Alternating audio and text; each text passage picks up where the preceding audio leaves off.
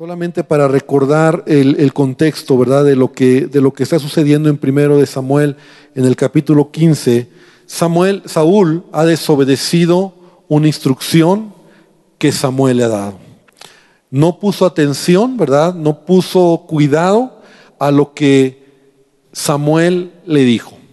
La instrucción era muy clara, la instrucción era, era fuerte, ¿verdad? Porque él tenía que destruir a toda una nación, a los de Amalek. Explicamos lo que era Amalek, explicamos la, la razón por la cual este juicio viene sobre esta nación, que parece algo muy fuerte, muy, muy, muy difícil, que Saúl tiene que ser el instrumento, porque va a ser el instrumento con el ejército que tiene, para destruir a todos los de Amalek pero la semana pasada explicamos las razones, explicamos eh, a la luz de la palabra cómo Dios lo ve y por qué razón este, esta nación de Amalek tenía que ser destruida. La misericordia de Dios había extendido, pero llegaba el momento donde el juicio tenía que venir. Ahora, Saúl, ¿qué hace? Saúl parece que obedece, parece que lo hace bien, pero él deja vivo al rey, deja vivo al rey y deja vivo lo mejor de los animales, de lo que, del ganado que había en, en, este lugar con los amalecitas. Y no solamente deja vivo al rey, deja vivo a los animales, sino que él va a presentar un sacrificio, ¿verdad? Un holocausto a Dios eh, en gratitud por lo que había hecho, pero tomando a los animales que había dejado vivos. Entonces veíamos cómo Samuel es eh, Dios le habla a Samuel y ahí en el versículo número 11, 10 y 11, dice que vino palabra de Jehová Samuel diciendo, me pesa haber puesto por rey a Saúl, porque se ha vuelto de en pos de mí y no ha cumplido, no ha cumplido mis palabras y se apesadumbró Samuel y clamó a Jehová toda aquella noche. O sea, el dolor que Samuel o esa noticia que recibe Samuel de parte de Dios le causó un gran dolor porque él sabía que, que Saúl no había obedecido. Entonces a la mañana siguiente se levanta Samuel para encontrar a Saúl y, y, ahí nos quedamos, ¿verdad? En donde confronta a Saúl y lo confronta de tal manera que Saúl parece que no se da cuenta de lo que de lo que ha hecho. Los argumentos que él da, los argumentos que él muestra, de alguna manera revelan lo que hay en el corazón de Saúl. Ahora, a partir de ahí veíamos nosotros cómo eh, Saúl se revela lo que hay en su corazón. Finalmente, eh, la vida de Saúl es como una espiral descendente. Veíamos desde el momento donde él fue escogido como rey de Israel y cómo el Espíritu Santo vino sobre la vida de Saúl y Samuel ungió y Samuel le dio palabra y la palabra era clara que si él buscaba a Dios, Dios iba a estar con él. Pero Saúl desobedece. Saúl muestra una actitud de desobediencia. Ahora nos quedamos en este punto, ¿verdad? Porque la palabra que todos conocemos, muchas veces hemos leído hablando acerca de lo que es la desobediencia, está ahí en el versículo 22, donde es lo último que Samuel le dice a Saúl. Le dice, se complace Jehová tanto en los holocaustos y en víctimas como en que se obedezca las palabras de Jehová. Ciertamente el obedecer es mejor que los sacrificios y el prestar atención que la grosura de los carneros. Lo primero que nosotros vamos a ver aquí es como lo que Dios pide de nosotros es que la obediencia. Y la obediencia a su palabra, la obediencia a lo que Él establece. A veces nosotros, como Saúl, ¿verdad? Veíamos que podemos decirle a Dios, Señor, te doy mi vida, te ofrezco lo que tengo, pero no somos obedientes. Entonces actuamos como Saúl. Ahora, la actitud o el corazón de Saúl era en donde Él era un hombre, ¿verdad? Orgulloso, era un hombre eh, desobediente. Y versículo 23 dice, porque como pecado de adivinación es la rebelión y como ídolos e idolatría la obstinación. Por cuanto tú desechaste la palabra de Jehová, Él también te ha desechado para que no seas rey. Llega el momento donde viene esa palabra de Samuel. Ahora Jehová te ha desechado para que no seas rey. Veíamos algunos puntos sobre la desobediencia y creo que vale la pena volverlos a mencionar, ¿verdad? Porque veíamos que el que es desobediente siempre va a tener argumentos. ¿Qué es lo que Saúl presenta? Argumentos. Argumentos que no valen ante una instrucción. Entonces, el que es desobediente siempre va a tener argumentos. La desobediencia siempre mezcla la verdad con la mentira. O sea, cree que por lo que hizo bien puede pasar por alto lo que hizo mal. ¿no? Entonces, porque así era Saúl, bueno, hice, hice lo que Dios me pidió. Maté a todos o destruimos a todos, pero esto lo dejamos vivo. ¿no? Entonces, parece que por lo que hizo bien se justifica lo que no hizo bien. Pero hemos dicho, ¿verdad? Que obediencia a medias es desobediencia. Entonces, no importa cuánto nosotros podamos decir, es que esto bueno hice si no estoy haciendo lo que todo lo que Dios me pide. Entonces, la obediencia a medias es desobediencia. También veíamos que la desobediencia no es una mala decisión o un error en la vida, la cual todos cometemos. La desobediencia es una actitud del corazón que dice, hago lo que quiero y como lo quiero hacer. Entonces por eso es grave, porque eso había en el corazón de Saúl. No es que se equivocó, no es que hizo algo que, bueno, se puede corregir. Y en la vida nosotros vamos a caminar. Y yo sé que todos nos hemos equivocado. Pero una actitud, un corazón desobediente, es aquel que en el fondo tiene alguien en el corazón, en el centro del corazón, o más bien en el trono de su propio corazón, que se llama como te llamas tú. ¿Verdad? Lo decíamos, hay mucho de Saúl en Saúl. Y a veces hay mucho de Ernesto en Ernesto. Entonces pon tu nombre ahí. Y el clímax de la desobediencia es cuando hay mucho de ti en ti. Porque lo voy a hacer así porque lo quiero hacer así. Porque no importa lo que Dios diga, yo lo voy a hacer a mi manera. Entonces, es una actitud que dice, hago lo que quiero y como quiero, y por eso Samuel está diciendo, y la palabra es tan fuerte, ¿verdad? Lo que representa la desobediencia. Finalmente la desobediencia tiene que ver con demonios, con espíritus engañadores que te ciegan y te hacen creer que estás bien. Dice como la idolatría y la adivinación. De tal manera que es increíble lo que continúa, porque una vez que Samuel confronta a Saúl, versículo 24, dice Saúl, yo, y Saúl dijo a Samuel, yo he pecado pues he quebrantado el mandamiento de Jehová y tus palabras, porque temía al pueblo y consentía la voz de ellos, perdone, perdona pues ahora mi pecado. Y entonces ahí vemos parte de lo que, de lo que Saúl tenía, ¿verdad? La inseguridad de Saúl, que eso también era parte de su, de, o de su problema que tenía, ¿verdad? Donde él le preocupa más lo que el pueblo dice que lo que Dios dice. ¿Y cómo puede ser que tú decidas hacer más lo que alguien dice que lo que Dios dice? Pero muchos viven así, mucha gente le preocupa más lo que los demás dirán que lo que Dios dice, ¿no? Entonces, Saúl dice, es que también fue porque el pueblo eh, le temí, ¿verdad? Y ellos me lo dijeron, consentí el consejo o la voz de ellos. Versículo 25 dice, vuelve conmigo para que adore a Jehová. Mira todo, todo Saúl, o sea, ve el corazón de Saúl. O sea, y recuerdas que él venía, él iba hacia Gilgal para adorar, para ofrecer sacrificio, y venía de otra, de otra región, que ahí lo vimos en el versículo 12, dice que por la mañana Saúl ha venido a Carmel y aquí se le, en Carmel se levantó un monumento, una estatua en su nombre. Y entonces dice, y dio vuelta y pasó adelante y descendía hacia Gilgal. Gilgal era el lugar donde él, iba a hacer adoración, ¿verdad? Entonces, y Samuel le respondió a Saúl, no volveré contigo porque desechaste la palabra de Jehová y Jehová te ha desechado para que no seas rey sobre Israel. O sea, todavía Saúl le dice, bueno, está bien, perdóname, sí, fallé, así como, como un hijo, ¿no? Cuando realmente te está dando el avión, ¿no? O sea, sí, sí, está bien, pero bueno, ¿me vas a ayudar o no me vas a ayudar? ¿no? Bueno, está bien, pequé, sí, lo hice mal, este, pero acompáñame, no adorar, no me dejes solo.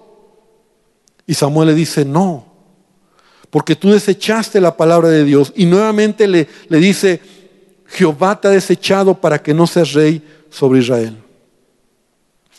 Y volviéndose Samuel para irse, él le asió de la punta de su manto y éste se rasgó. Entonces Samuel le dijo, Jehová ha rasgado hoy de ti el reino de Israel y lo ha dado a un prójimo tuyo mejor que tú. Entonces es un momento complicado. Yo siempre pensé que este momento era como que Samuel dijo, bueno, ya este, este me voy, y entonces él se fue y Saúl le rasgó el vestido y, se rompió, pero más bien estaba leyendo algunos comentarios y algunos eh, eruditos dicen que este fue un momento donde hubo una, una discusión, un momento donde Samuel se va y Saúl no lo quiere dejar ir.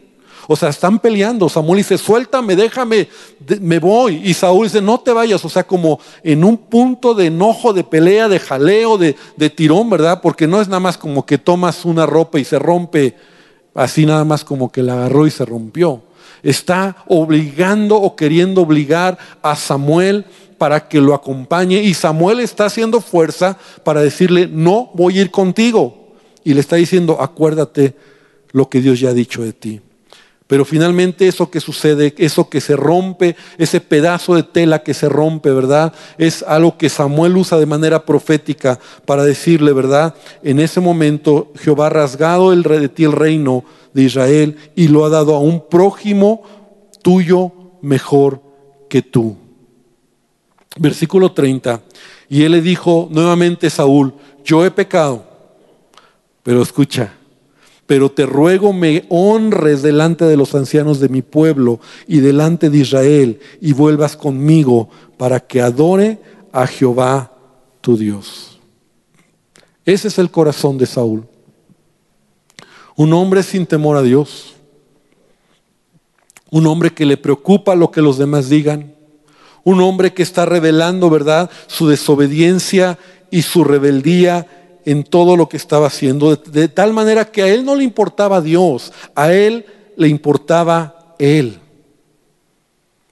A él le interesaba lo que los demás dijeron, porque alguien rebelde le va a preocupar lo que otros piensen de él y no lo que Dios piense de él. Cuando hay mucho de ti en ti, ¿verdad? Cuando hay mucho de Ernesto en Ernesto, nos preocupa lo que la gente diga. Nos preocupa quedar bien con los demás cuando lo más importante es agradar a Dios. Amén. Y eso debe de ser muy claro. Ahora, es interesante cómo después de estas palabras en donde Samuel le dice no, finalmente en el versículo 31, Samuel accedió. Samuel accedió, versículo 31 dice, y volvió Samuel tras Saúl y adoró Saúl a Jehová. O sea, fue con él. Dejó que hiciera este sacrificio o presentaran este sacrificio. Y después dijo Samuel, traedme a Agag, rey de Amalek. Y Agag vino a él alegremente. Y dijo Agag, ciertamente ya pasó la amargura de la muerte. Y Samuel dijo, como tu espada dejó a las mujeres sin hijos, así tu madre será sin hijo entre las mujeres. Entonces Samuel cortó en pedazos a Agag delante de Jehová en Gilgal. Y se fue luego Samuel a, Ramá y Saúl subió a su casa en Gabá de Saúl. Esto es muy interesante porque pareciera como que al final Samuel accede para apoyar la rebelión de Saúl. O porque ya lo perdonó. No. Lo que Samuel va a hacer es ir y dejar que Saúl haga lo que haga. Pero él llama a Agag, a este rey. Y fíjate qué manera, ¿verdad? Como Samuel actúa en donde le va a dar una lección a Saúl. Lo importante no es cuánto sacrificio ofrezcas. Lo importante es que obedezcas las instrucciones de Dios. Entonces la instrucción era, tienes que matar y destruir a todos, incluyendo al rey. Y lo que tú no pudiste hacer, yo lo voy a hacer. Y es lo que Samuel hace. No son los sacrificios lo que Dios agrada, sino es la obediencia a la palabra que fue dada de parte de Dios. Y Samuel tiene valor, ¿verdad? Y tiene esa fuerza en donde mató, ¿verdad? al rey Agag. Y de esa manera le dice o le da la lección de alguna manera a Saúl, en donde tú no hiciste lo que tenías que hacer. Y Dios no se agrada solamente de sacrificios o holocaustos, sino de la obediencia que Él pide a ti. Y la obediencia tiene que ser al 100%. Entonces Samuel destruyó de alguna manera y con eso terminó con Amalek. La semana pasada hablamos de lo que Amalek significa en nuestras vidas. Amalek representa, simboliza, ¿verdad? Hablábamos de esa naturaleza pecaminosa que hay en nuestra vida. Amalek representa nuestra carne, simboliza aquello que quiere, que, a veces nosotros queremos dejar vivo, ¿verdad? y perdonamos algunas cosas y lo que tú perdones eventualmente te va a destruir. Es por eso que veíamos algunas escrituras. No vamos a regresar por el tiempo, pero hablábamos de Romanos en Gálatas, donde el apóstol Pablo nos decía, haz pues morir lo terrenal en tu vida. Haced morir lo terrenal. Entonces con Cristo estoy juntamente crucificado y ya no vivo yo, mas Cristo vive en mí. Estoy muerto, ¿verdad?, al pecado. Entonces, lo que Saúl no hizo, porque él no mató a todos, dejó vivo a este rey amalecita, Agag, ¿verdad? Al final de la historia, vamos a ver que el que mata a Saúl es una malecita. Entonces, representa eso lo que en tu vida como creyente dejas vivo en tu carne, ¿verdad? Y dices, bueno, esto sí, esto lo dejo, pero Señor, tú sabes que esto, bueno, tú me comprendes, tú me amas. Eso, ese pecado, ¿verdad? Esa inmoralidad en tu vida o ese eh, algo que estás dejando ahí que, que, que, no se, que no trabajes en ello, te va a destruir, te va a destruir. Entonces hay un pensamiento que, tengo en mi mente, no lo tengo en mi bosquejo, pero dice que lo que tú, lo que dejas que en tu vida, ¿verdad? Lo que dejas que en tu vida te controle, ¿verdad? Cualquier área en tu vida, cualquier pecado, dejas que te controle con el tiempo, no solamente te va a destruir, sino va a tomar todo el control.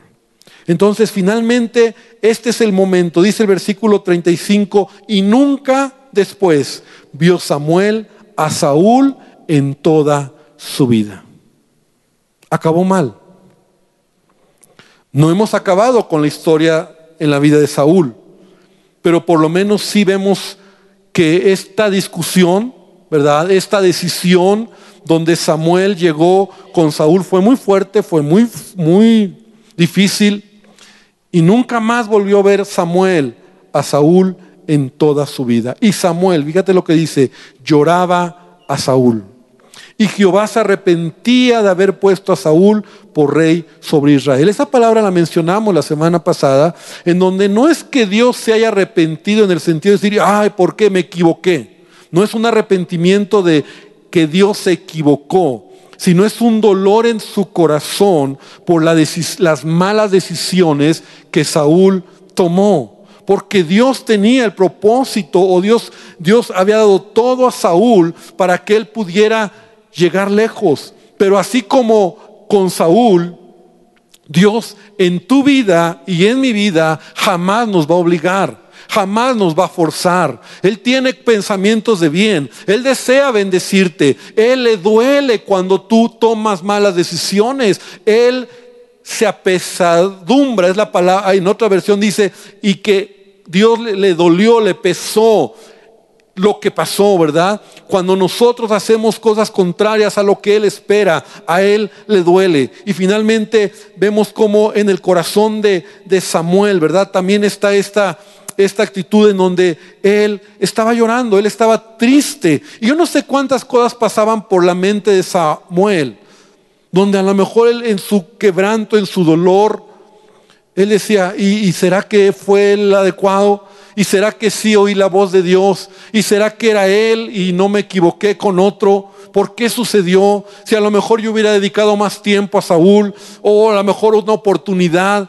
Y esto sucede, ¿verdad? Cuando a veces hay relaciones que se van formando a lo largo de la vida y, alguien se aleja de Dios o alguien eh, hace algo equivocado, muchas veces te duele te duele porque cuando ves a alguien que conociendo al Señor se ha alejado del Señor, ha hecho cosas incorrectas, te duele en tu vida. Y Samuel está de alguna manera eh, llorando por Saúl. Ahora, capítulo 16, y vamos a avanzar, vamos a tomar solamente unos versículos porque estamos hablando de la historia de Saúl. Capítulo 16 es cuando viene el ungimiento de David, ¿verdad? Donde Samuel va a ungir a David, el que sería el próximo rey de Israel. Pero no estamos hablando de David. Entonces va a ser como tomar solamente unos versículos, avanzar, porque de quien estamos aprendiendo es de Saúl. Tal vez más adelante hagamos una historia, ¿verdad? Todo hablemos de la vida de, David. Pero versículo 1 y 2 dice, dijo Jehová Samuel, ¿Hasta cuándo llorarás a Saúl? ¿Hasta cuándo llorarás a Saúl? Habiéndolo yo desechado para que no reine sobre Israel. Llena tu cuerno de aceite y ven y te enviaré Isaí de Belén, porque de sus hijos me he provisto rey.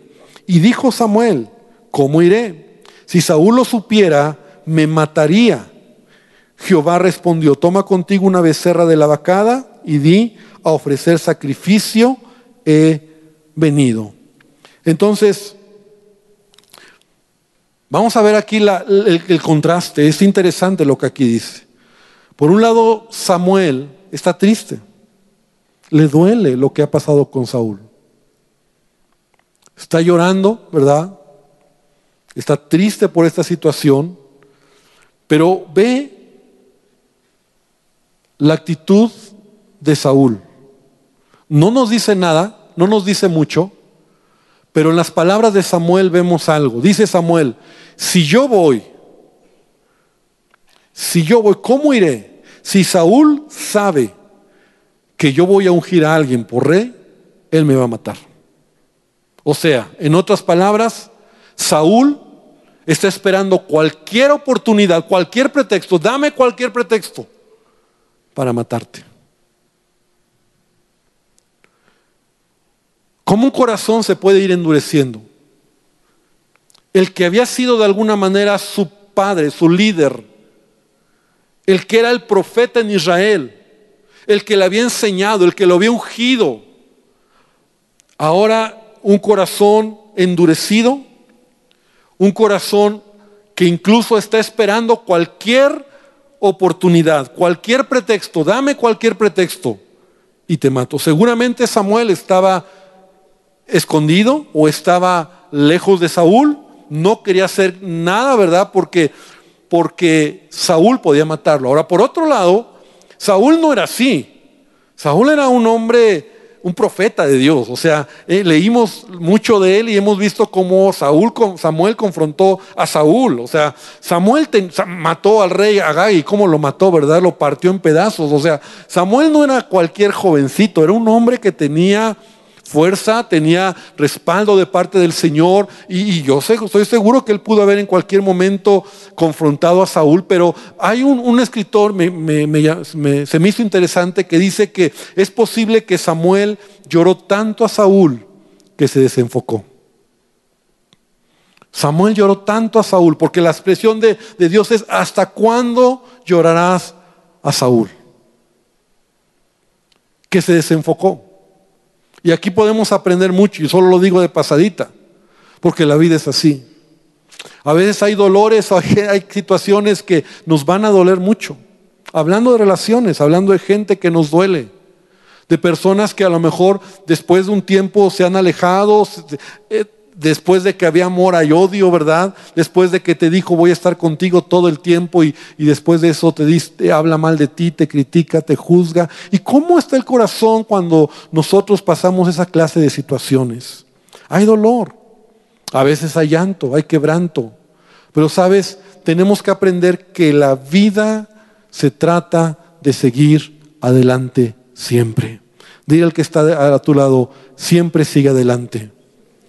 Por favor, nunca te detengas. Si tú te quedas con ese dolor, si tú te quedas con esa herida, si es porque es que era mi hermano y me, dijo que conmigo toda la vida y que y me prometió y ahora me está hablando mal de mí, me está juzgando y, y tienes eso en el corazón, tal vez no avances en lo que Dios tiene para ti. La expresión de Dios a Samuel es, ya estuvo, ¿no? o sea, ya ya lloraste, te dolió, sigue adelante. ¿Qué es que se requiere? Otro, otro, vamos a poner otro rey, te voy a decir a dónde tienes que ir para que unjas al que sigue. Se oye fuerte, se oye difícil, pero así es la vida. A veces hay dolores que están ahí clavados, ¿verdad? Y, estamos dándole vueltas. Gente que nunca avanza o gente que se queda detenida en su propósito es porque están atados al pasado, están atados a, eso, ¿verdad? Y, cuando te recuerdan, ay, sí, es que, es que me dijo, es que me lastimó, es que yo creí que me iba a estar conmigo y, y ay, ahí, y mira, todos lo hemos vivido. Todos lo hemos vivido. Ahora, no digo que no te duela, no digo que seas un insensible, no digo que no tengas llanto en algún momento dado, pero hay que seguir adelante. Y el carácter de Dios es ese. Entonces, encontramos como Samuel, ¿verdad? Tiene que levantarse, tal vez estaba desenfocado, tanto dolor, ¿verdad? Ahora le tiene miedo a Saúl, ¿no? Si, si me encuentra me va a matar, si se entera que voy a ungir, me va a matar. Y, bueno, Dios, Dios le habla y dice, eh, eh, es increíble, ¿verdad? Y aquí hago un alto, cómo Dios le habla a Samuel. Cómo Dios le habla a Samuel. O sea, le habla. Y Samuel tiene tan afinado el oído que está escuchando lo que Dios le está diciendo. Entonces Dios mismo le dice, a ver, te voy a decir cómo le vas a hacer. Y le da la instrucción. Toma una becerra de la vacada y di, y di esto, voy a ofrecer sacrificio, a ofrecer sacrificio a Jehová, he venido y llama al sacrificio a Isaí, al Padre del que te voy a pedir, te voy a decir y te voy a enseñar lo que has de hacer y al que vas a ungir. Y ahí va Saúl, Samuel. Entonces brincamos todo esto, ¿verdad? Por causa de que no estamos hablando de David, pero versículo 13 Finalmente, conoces la historia cuando Saúl llega, ¿verdad? Samuel llega y entonces creyó que era el primero, el segundo, el tercero y no era ninguno hasta que al final, al más chiquito, al que estaba por allá, es al que llama. ¿Ya no tienes hijos? Le dicen a Isaías. Sí, tienen uno más, el chiquito que está allá cuidando las ovejas. Pero él es el más chiquito, es llámale. Y Dios le dice, es él. Y Samuel tomó el cuerno del aceite y lo ungió en medio de sus hermanos. Y desde aquel día en adelante, escucha bien esto, el Espíritu de Jehová vino sobre David. Se levantó luego Samuel y se volvió a Ramá. Este es el momento donde David, ¿verdad?, es ungido por Samuel para ser rey sobre Israel. No iba a ser inmediato. Porque nunca en la vida las cosas son inmediatas. Di conmigo, nada es inmediato. Todo requiere un proceso. Y aquí llegó un momento donde David es ungido, pero lo relevante que quiero aquí anotar es que el Espíritu de Jehová vino sobre David. En ese momento el Espíritu de Dios vino sobre David. Ahora, versículo 14 inmediatamente dice, y el Espíritu de Jehová se apartó de Saúl. Y le atormentaba un espíritu malo de parte de Jehová.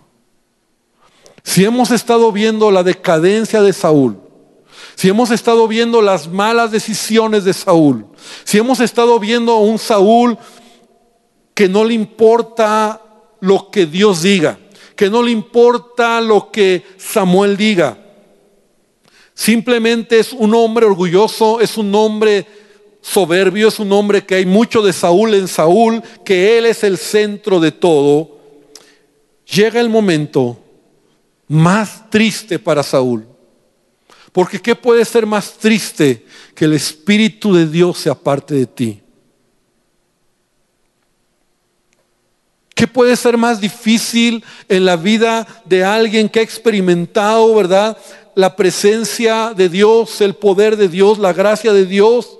Ahora Saúl se ha quedado solo. No es porque pasó de uno y brincó a otro, no, no, no, simplemente porque ahora es el momento donde Saúl llegó el límite, llegó el punto donde ya. Y eso sucede, no, no es muy común, pero lo encontramos en la Biblia. ¿Te acuerdas, por ejemplo, en el caso de Sansón? Que estuvo jugando tanto con el pecado y estuvo jugando tanto con, con sus malas decisiones. Y ahí en jueces 16, 20, cuando él es, le cortan el cabello, ¿verdad? Finalmente Dalila le hace que revele el secreto de su fuerza que venía de Dios. Entonces cuando él despertó, dijo, esta vez saldré como las otras y me escaparé. Pero él no sabía, dice, que Jehová ya se había apartado de él. Y conocemos la vida de Sansón, ¿verdad? Él creía que, como siempre, este es el momento difícil para Saúl, porque Saúl creía que Dios seguía con él, iba a estar con él todo el tiempo. Pero el Espíritu de Jehová se apartó de Saúl. El Espíritu Santo, ahora, en el Antiguo Testamento, encontramos que Dios, ¿verdad? El Espíritu de Dios se manifestaba de manera específica en ciertos hombres para llevar a cabo ciertas tareas, ¿verdad? Digamos que el Espíritu Santo les capacitaba. El Espíritu Santo era para guiarles, para respaldarles, para ayudarles. Era la manera en que el Espíritu Santo se manifestaba. No estaba en todos los hombres, sino que el Espíritu Santo venía a ciertos hombres, a, ciertos líderes. Por ejemplo, en jueces lo encontramos muy común. Y, y, rápidamente voy a leer algunas escrituras. Jueces 3, 9, por ejemplo, dice de la siguiente manera, hablando de alguno de los jueces de Otoniel. Dice, entonces clamaron los hijos de Israel y Jehová levantó un libertador a Otoniel y el espíritu de Jehová vino sobre él y juzgó Israel y salió a la batalla y Jehová entregó en su mano a Cusan rey de Siria, y prevaleció su mano contra él y la tierra reposó 40 años. Capítulo 6, versículo 34. Otro juez dice, entonces el Espíritu de Jehová vino sobre Gedeón y cuando éste tocó el cuerno de los abieseritas, se reunieron con él. Y capítulo 13, versículo 25, hablando de Sansón, ¿verdad? El Espíritu de Jehová comenzó a manifestarse en Sansón. Entonces, el Espíritu Santo se manifestaba en ciertos hombres, en ciertos líderes, como es el caso de Saúl como rey, para darle sabiduría, para capacitarlo, para guiarlo, para enseñarle y para respaldarle en todas las tareas que él iba a hacer. Pero llega el momento donde Saúl, en su orgullo, ¿verdad? Dios decide retirar el Espíritu de Dios sobre él. Aunque él reinó, Saúl, y permaneció bajo el mando de Israel hasta su muerte, Dios de alguna manera, hablando de esto que el Espíritu fue quitado, le quitó la protección, esa habilidad para gobernar hábilmente, ese respaldo, eso que él necesitaba. Y esto en consecuencia trajo destrucción a su reino. Entonces nosotros podemos ver cómo esto es algo muy grave en la vida de Saúl.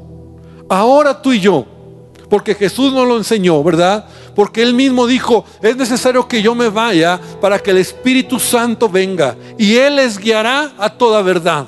Él les enseñará todas las cosas. Él estará con ustedes, en ustedes. ¿Y cuántos sabemos que el Espíritu Santo está en nuestras vidas? Amén.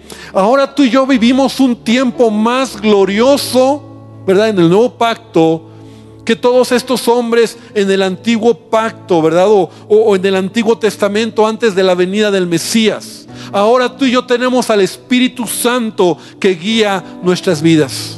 Y no solamente nos ha sellado con el sello que es el sello de la salvación, que somos hijos de Dios, sino también el Espíritu Santo te capacita para que tú puedas vivir una vida abundante, para que todo lo que tú haces Él te guíe, Él te dé sabiduría, Él te dé entendimiento, Él te llene. Y así como el Espíritu Santo era necesario para que un rey gobernara, para que un juez gobernara o venciera, para que un líder se levantara y tuviera ese, esa fuerza y ese poder.